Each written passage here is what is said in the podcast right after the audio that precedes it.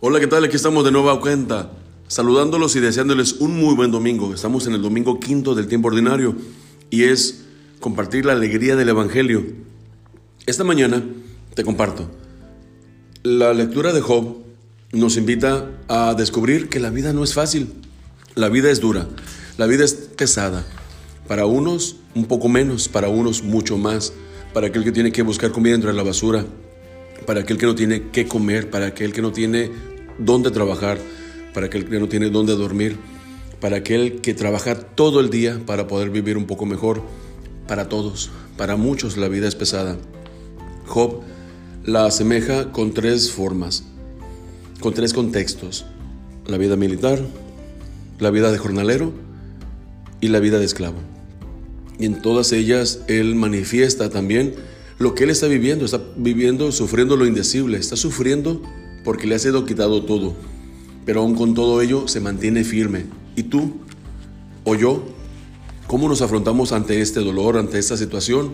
¿Cómo afrontamos la vida? ¿Cómo, cómo la salimos adelante? ¿Cómo combatimos todo eso que acabamos de hablar para poder tener un mejor contexto y concepto de que la vida se tiene que vivir con alegría y con esperanza y con fortaleza, pues entonces es descubrir que Dios es tan grande, que Dios es tan misericordioso, que no, no te va a abandonar nunca.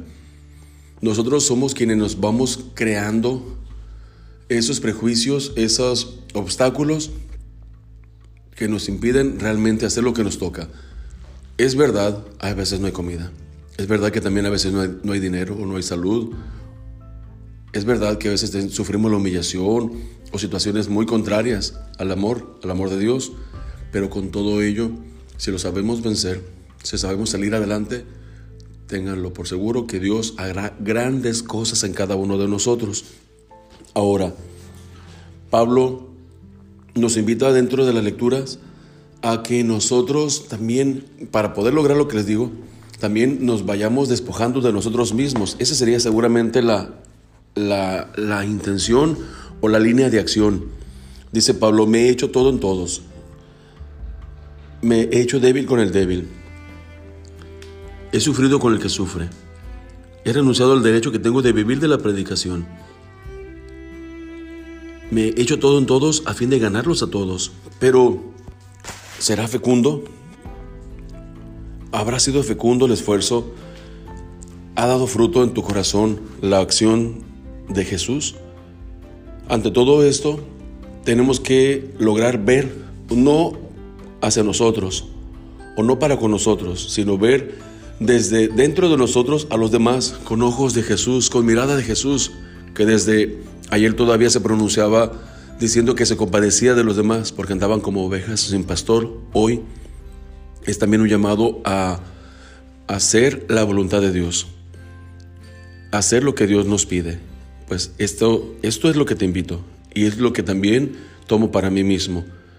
Hagámosle caso al Señor, dejemos que su amor inunde nuestras vidas, que nos robustezca en la fe, que nos haga plenos, felices, dichosos porque pertenecemos a esta casa, a esta familia en la fe. Y sobre todo tenemos un gran compromiso de irradiar con objetividad, con alegría y con esperanza de que Cristo está vivo. Ten buen día. Dios te bendiga y que sea un día lleno de abundancia, de fortaleza y de paz. Bendiciones.